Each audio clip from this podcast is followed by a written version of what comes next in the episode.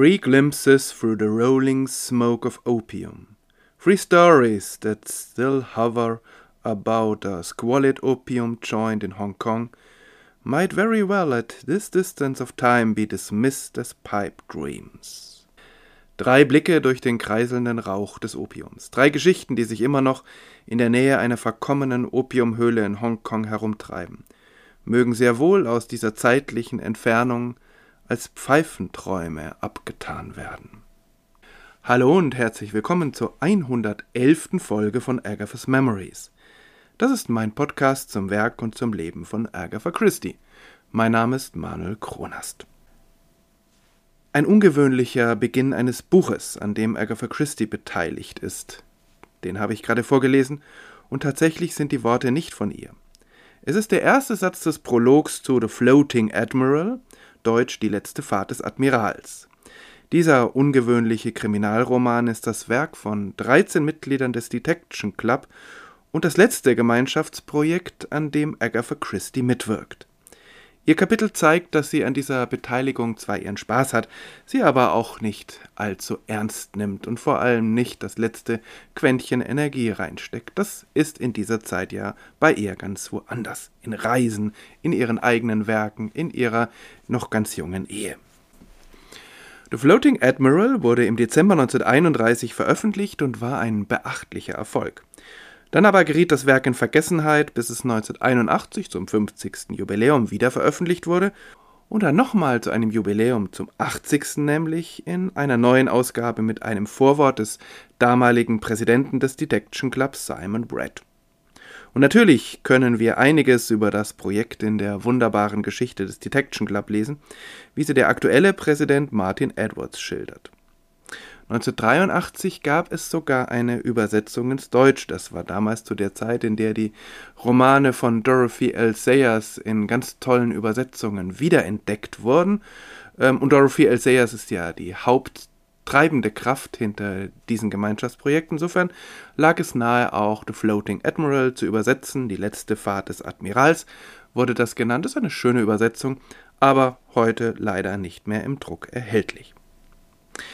1931, als The Floating Admiral herauskam, war der Detection Club noch sehr jung. Aber er hatte schon einige gemeinsame Radioprojekte hinter sich, davon habe ich schon berichtet, da war Agatha Christie beteiligt. Aber immer noch hatte der Club keine eigenen Räume, in denen er sich hätte treffen können. Und das war misslich, denn nach den Worten von Dorothy L. Sayers war der Hauptzweck des Clubs, sich in regelmäßigen Zeitabständen zu treffen, gemeinsam zu Abendessen, und nach Herzenslust zu fachsimpeln. To talk shop ist der Ausdruck, den sie benutzt. Aber Räume kosten Geld und die Mitglieder zahlen keine Beiträge. Offenbar sind die Honorare der Radiosendungen auch direkt an die Autorinnen und Autoren gegangen und nicht in eine wie auch immer geartete Clubkasse. Dorothy L. Sayers kam dieses Problem eigentlich gerade recht. Dieses Problem, dass man jetzt endlich mal Geld machen muss. Denn sie hatte sowieso Lust dazu, eine weitere Gemeinschaftsaktion zu organisieren. Das ist vielleicht ein bisschen erstaunlich, denn gerade die äh, Radioprojekte waren gerade für Dorothy L. Sayers mit sehr viel Aufwand und Stress verbunden. Sie musste das ja alles irgendwie zusammenhalten und dann auch noch mit der BBC in Verhandlung sein. Aber andererseits waren das Projekte, in denen sie aufging als ehemalige Werbefachfrau. Und so entstand dann der Floating Admiral. Dieses Mal kein Radioprojekt, sondern ein, man könnte fast sagen, klassischer Roman. Also man hatte es vielleicht mit einem Verlag zu tun. Dieses Mal war nichts abgesprochen, einer von den Beteiligten fing einfach an und elf andere schrieben die Geschichte weiter. Sie verpflichteten sich dazu, den anderen das Leben nicht allzu schwer zu machen und auf der anderen Seite die Fäden, die die anderen so schön angelegt hatten, aufzunehmen und weiterzuspinnen. Und bis auf die ersten drei, also die den Prolog und die ersten beiden Kapitel geschrieben haben, mussten alle in einem verschlossenen Umschlag ihr Ende der Geschichte übermitteln. Das sollte eine Garantie dafür sein, dass sie für die Probleme, die sie schufen, auch eine plausible Lösung bereithalten und nicht einfach irgendwelche Probleme aufschrieben, um den äh, Nachfolgenden das Leben schwer zu machen. Diese unterschiedlichen Enden sind dem Buch als Anhang angefügt und sie machen äh, einen großen Reiz dieses Romans aus. Es ist absolut faszinierend zu lesen, finde ich, wie Indizien scheinbar zwangsläufig in eine Richtung weisen, sie wurden ja von den Autorinnen und Autoren so genannt, gedacht, und dann werden sie doch ganz anders interpretiert. Natürlich sind die Beteiligten ganz unterschiedlich motiviert dabei. Vor allem wird das Projekt getragen durch Dorothy L. Sayers und ihr Organisationstalent und dann Anthony Berkeley Cox, dessen letztes Kapitel, langes letzte Kapitel, den bezeichnenden Titel Cleaning Up the Mess, also etwa den Saustall aufräumen, trägt. Das hat mit dem Roman jetzt selber nicht so viel zu tun, aber ist wahrscheinlich eine ironische Anspielung auf das Kuddelmuddel, das ihm seine Vorgängerinnen und Vorgänger hinterlassen haben. Und nachdem alle Kapitel fertig sind, macht sich dann Gilbert Keith Chesterton, der Präsident des Detection Club, der macht sich dann daran, einen Prolog zu dem Ganzen zu schreiben. Den ersten Satz daraus habe ich eben vorgelesen. Chesterton war ein Name, der sowohl bei Krimi-Fans, er war schließlich der Vater des äh, Father Brown, als auch bei den Freunden sogenannter anspruchsvollerer Literatur zog. Insofern war es ganz gut, seinen Namen auf dem Cover zu haben, neben den Stars äh, des Kriminalromans wie Christie und Sayers. Für die Beteiligten war der Roman ein wenig wie in weiten Teilen die Detektivliteratur dieser Zeit. Ein Spiel, ein Denksportvergnügen, das sich selbst nicht so ernst nahm. So schreibt auch Simon Brett in seinem Vorwort von 2011, dass die Qualität der Kriminalliteratur seit 1931 zwar in vielem besser geworden sei, darüber lässt sich streiten, dass aber der Spaß am Rätseln und Fabulieren auf dem Weg etwas verloren gegangen sei. Dem stimme ich absolut zu. Denn es war ja nicht so, dass die Autorinnen und Autoren des Detection Clubs nichts zu sagen gehabt hätten. Etliche hatten Deutliches zu sagen zu sozialen und politischen Fragen und das spielt auch in ihre Romane rein. Mal mehr, mal weniger. Und auch die Charakterisierung und die Psychologie ist nicht so unterbelichtet, wie es heute oft vermutet wird. Aber die meisten von ihnen nahmen ihre Literatur und sich selbst nicht bitter ernst. Ein gutes Beispiel dafür ist Reverend Ronald Knox, ein Priester und Theologe, Mitglied des Detection Club und auch einer der Mitverfasser dieses Romans. Seine Detektiverzählungen sind heute fast vergessen. Aber bei all denen, die so halbwegs informiert sind über äh, das Golden Age of Detection, die haben zumindest mal was von seinen zehn Geboten äh, in Bezug auf die Detektivliteratur gehört. Die geistern so etwas durch die, ähm, durch die Diskussion und, und ihr Autor hat dadurch so den Ruf weg eines, äh, eines korrekten Pedanten, der keinen Spaß versteht und die sklavische Einhaltung von Geboten verlangt. Er ist ja schließlich auch ein Pfarrer gewesen, auch ein Label, was dann dazu ganz gut passt. Aber gerade für Knox waren die zehn Gebote wahrscheinlich halb als Scherz gemeint. Natürlich hat er auch vieles ernst gemeint darin, also dass es ihm äh, zu viel an irgendwelchen fernöstlichen äh, Superkriminellen gab und ähm, leider muss er auch in diesem Roman sich wieder mit dem Thema China beschäftigen, auch wenn es tatsächlich keine Einheimischen sind, die da eine Rolle spielen, sondern ähm, Engländer, die in, äh, in China stationiert waren. Ähm, ja, aber Knox äh, ich habe das Gefühl, er hat diese zehn Gebote verfasst, weil es für ihn ein faszinierendes Projekt war, einfach mal die biblischen zehn Gebote auf die Kriminalliteratur zu übertragen und dann beim nächsten oder übernächsten Roman äh, einige dieser Gebote genauso lustvoll auch wieder zu brechen.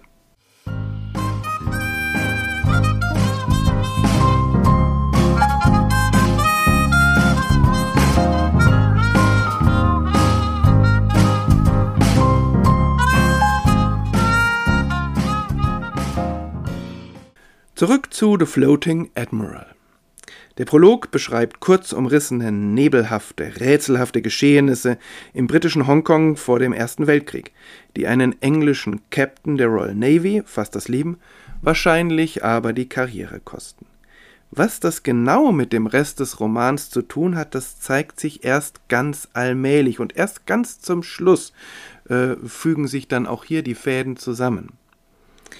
Wesentliche Hinweise für die Auflösung, gar Indizien, gibt es in diesem Prolog eigentlich gar keine. Das ist auch verschiedentlich angemerkt worden, so nach dem Motto, der Prolog hat ja mit dem Rest des Romans nichts zu tun, aber ich glaube, das ist ein Missverständnis der Funktion eines Prologes.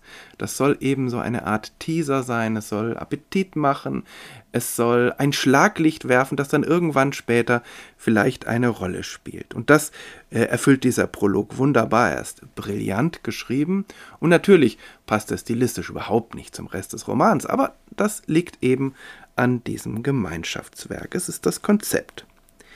Dann beginnt Victor Whitechurch ganz klassisch mit dem Fund der Leiche des titelgebenden Admirals. Es ist tragisch, dass das äh, Whitechurchs letztes literarisches Werk war. Er stirbt kurz darauf. Und unter den vielen vergessenen Autorinnen und Autoren des Golden Age of Detection ist er einer der Vergesseneren. An diesem ersten Kapitel kann es auf keinen Fall liegen. Das ist solide, es ist toll geschrieben, es ist humorvoll, es äh, gibt Atmosphäre wieder. Und es präsentiert uns Admiral Paniston, der in dem Boot des örtlichen Vicar, also des anglikanischen Geistlichen, den Fluss Wine hinauftreibt. Erstochen. Ein fiktiver Fluss, aber einer, der äh, genauso auch vorkommen könnte im südlichen England. Und gleichzeitig wird uns präsentiert der pensionierte Seemann und fanatische Angler Neddy Ware, eine ebenso komische wie sympathische Figur. Ware findet nicht nur die Leiche, sondern er kommt im Roman immer mal wieder vor als Experte für Gezeiten. Denn der Fall wird auch dadurch verzwickt, dass der Fluss Wine auf seinen letzten Meilen vor dem Meer Gezeiten hat. Wenn Flut, wenn Flut ist, fließt das Wasser also nicht den Fluss hinunter, wie man es von Flüssen gewöhnt ist, sondern hinauf. Und das wird dann auch mehrere Male kritisch angemerkt, dass es doch eine, äh, ja, eine formidable Unverschämtheit dieses Flusses sei, dass er falsch fließt. Wir treffen in diesem Kapitel den ermittelnden Inspektor Rudge, einen Sergeant und einen Constable, die sich einen Namen machen wollen, und die beiden halbwüchsigen Söhne des Vickers, die begeistert sind, bei einem Abenteuer mit dabei zu sein. Alles nicht spektakulär, aber wunderbar geschrieben, alles klassisch und gerade weil es nicht so spektakulär ist, ist es enorm anschlussfähig für alle, die danach kommen. Ja, ebenso vergessen sind die AutorInnen des zweiten Kapitels das Ehepaar Douglas und Margaret Cole, beides waschechte Sozialisten, wovon man aber in diesem Kapitel nichts merkt. Wir erfahren, dass der Admiral mit seiner Nichte, mit Miss Fitzgerald, am Abend zuvor beim Vicar zum Abendessen war. Der Admiral und der Vicar wohnten einander gegenüber auf unterschiedlichen Seiten des Flusses. Auch das trägt dazu bei, dass Boote in diesem Roman eine erhebliche Rolle spielen, nicht nur als Transportmittel der Leiche. Der Wicker verhält sich rätselhaft, sein Hut wurde neben der Leiche gefunden, aber auch auf der anderen Seite des Flusses scheint nicht alles mit rechten Dingen zugegangen zu sein. Die Nichte des Ermordeten benimmt sich sehr seltsam, der Butler ist so dämlich, dass es fast schon Methode scheint, und dann taucht noch der Verlobte der Nichte auf, der sein ganz eigenes Spiel zu spielen scheint. Also, ja, wie in einem klassischen Kriminalroman ordnen und gruppieren sich allmählich die Verdächtigen. In Kapitel 3 übernimmt dann Henry Wade. Er ist eigentlich ein Baron und der High Sheriff von Buckinghamshire. Daneben schreibt er 26 Kriminalromane, auch er heute nahezu vergessen.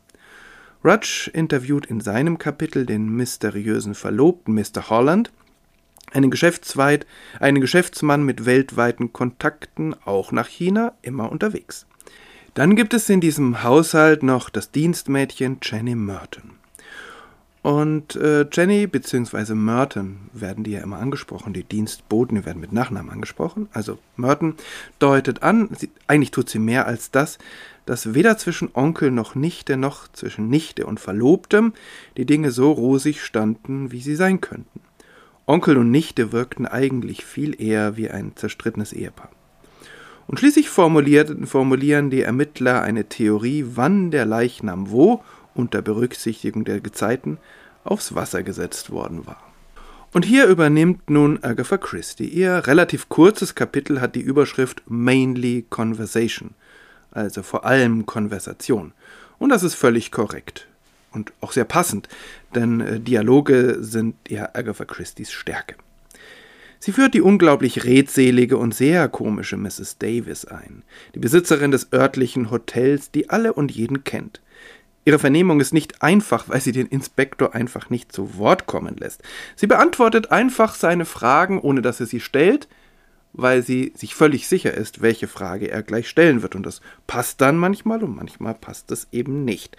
Trotzdem erfährt Inspektor Rudge von ihr eine Menge. Zum Beispiel, dass die Frau des Wickers vor einigen Jahren durchgebrannt ist und dass der Admiral am letzten Abend, also am Abend seines Todes, wenn man so will, unter sehr, um, sehr rätselhaften Umständen in ihrem Hotel gewesen ist eine gute Stunde von seinem Haus entfernt, was im Folgenden noch für sehr viel Kopfzerbrechen sorgen wird. Außerdem erfahren wir in ihrem Kapitel den sehr rätselhaften Fakt, dass der Admiral in einem Mantel gefunden worden war, wo es doch ein warmer Augustabend war und seine Nichte ein weißes, luftiges Kleid getragen hat. Wasn't she sweet? bemerkt Alec, einer der Söhne des Wicker. All in white, like a blushing bride, and old as the hills, really. War sie nicht süß?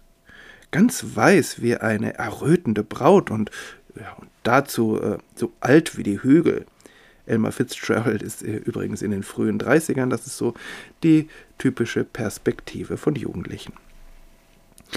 Wie alle anderen Beteiligten, außer den ersten dreien, verrät Agatha Christie im Anhang, wie sie sich das Ende vorstellt und sie präsentiert eine ziemlich ungewöhnliche Lösung, die vielleicht sogar funktioniert hätte.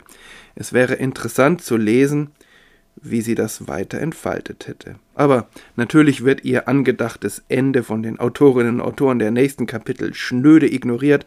Niemand hat die Hinweise, die sie gibt, genauso interpretiert, wie Agatha Christie sich das gedacht hat. Das führt dazu, dass die Kapitel 3 bis 6, Agatha hat ja Kapitel 4, die Kapitel 3 bis 6 zumindest nach der Vorstellung ihrer Urheberinnen und Urheber auf vier verschiedene Schuldige hinauslaufen. Einer der Reize dieses Buches aber macht es vielleicht auch ein bisschen uneben. Agatha Christie liefert eines der kürzeren Kapitel des Buches ab. Es ist humorvoll geschrieben, gut zu lesen. Und auf der anderen Seite zeigt es, dass sie bei diesem Projekt vielleicht doch nicht so mit vollem Engagement dabei war. Sie hat mitgemacht, nicht mehr, aber auch nicht weniger.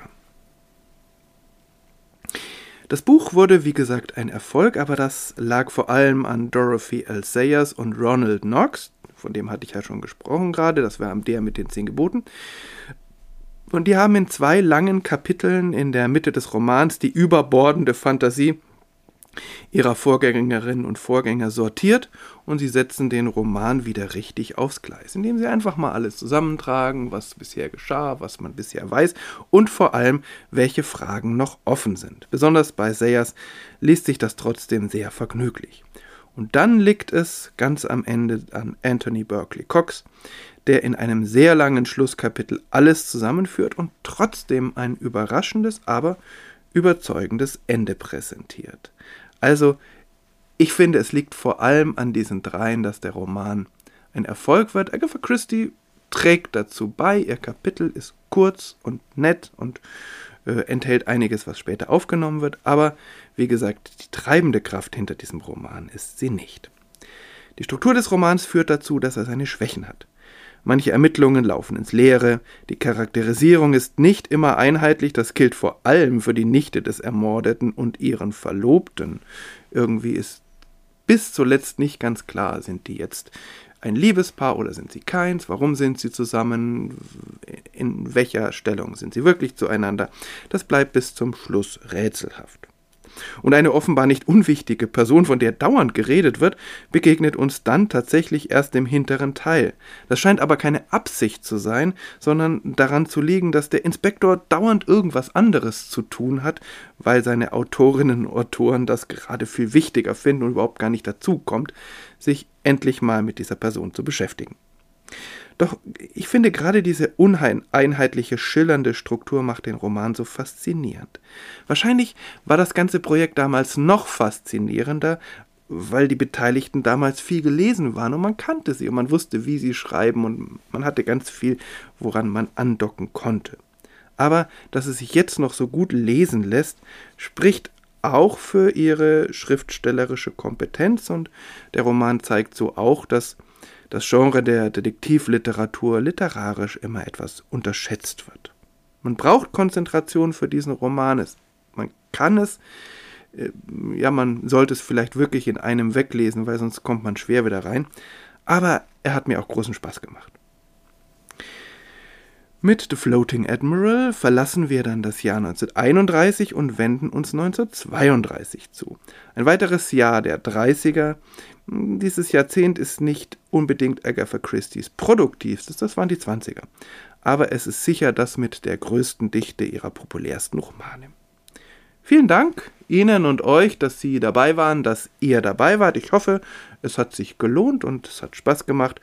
Bis zum nächsten Mal. Alles Gute.